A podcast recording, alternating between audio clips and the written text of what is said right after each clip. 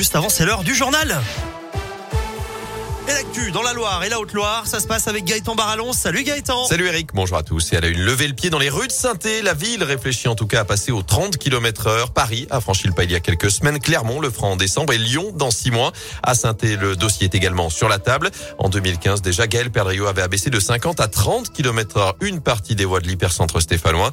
Cette fois, ce serait la quasi-totalité des rues de la ville. Objectif, apaiser le secteur. Les précisions de Claude Liogier, adjoint au maire chargé de la circulation et de la mobilité vous avez des axes qui doivent être des axes circulants sur lesquels on doit pouvoir circuler à une vitesse de 50 km heure. C'est le cas, par exemple, du boulevard urbain. Si vous prenez, par exemple, le boulevard euh, Jules Jalin, le boulevard Thiers, le cours Foriel, qui sont des avenues qui sont larges et qui permettent effectivement de rouler à 50 km heure. Mais lorsqu'on est vraiment dans le centre-ville, je dirais presque de centre 2 jusqu'à Carnot, il est évident qu'il y a nombre de rues qui méritent d'être euh, à 30 km heure. Pour beaucoup, elles le sont déjà. C'est une nécessité pour effectivement avoir une ville plus apaisée. Alors pour aucune date n'a été donnée pour la généralisation de ces 30 km heure, si ce n'est avant la fin du mandat d'ici 2026.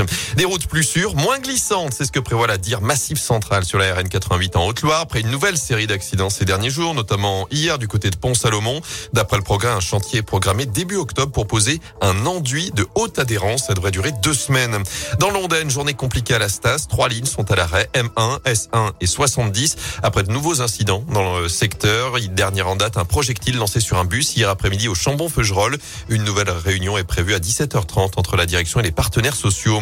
À retenir aussi des centaines de bottes de paille parties en fumée. Un incendie s'est déclaré cette nuit dans un hangar agricole à Saint-Forge-l'Espinasse dans le Rouennais. Une vingtaine de pompiers sont intervenus pour éviter toute propagation. Certains étaient encore sur place ce matin en surveillance alors qu'une dizaine de bovins ont été mis en sécurité. L'émotion ce matin à Toulouse. La ville commémore les 20 ans de la catastrophe d'AZF. Une explosion qui avait fait 31 morts et plusieurs milliers de blessés aux abords de cette usine chimique. La France se souvient, dit ce matin Emmanuel Macron. Pour le Premier ministre Jean Castex, la nation s'incline respectueusement en mémoire des victimes. En basket, préparation encore perturbée pour la chorale après la victoire face à Bourg-en-Bresse hier à Vacheresse. Les Rouennais n'affronteront pas Limoges. Demain, le match est annulé. Le CSP est diminué par les blessures. La chorale qui débutera le championnat samedi 2 octobre avec la réception de Monaco. À suivre l'entrée en liste de Saint-Chamond en Coupe de France. Les Couramio en Pro B vont défier Pont-Cherry en Isère. Ce soir, une équipe de National 1.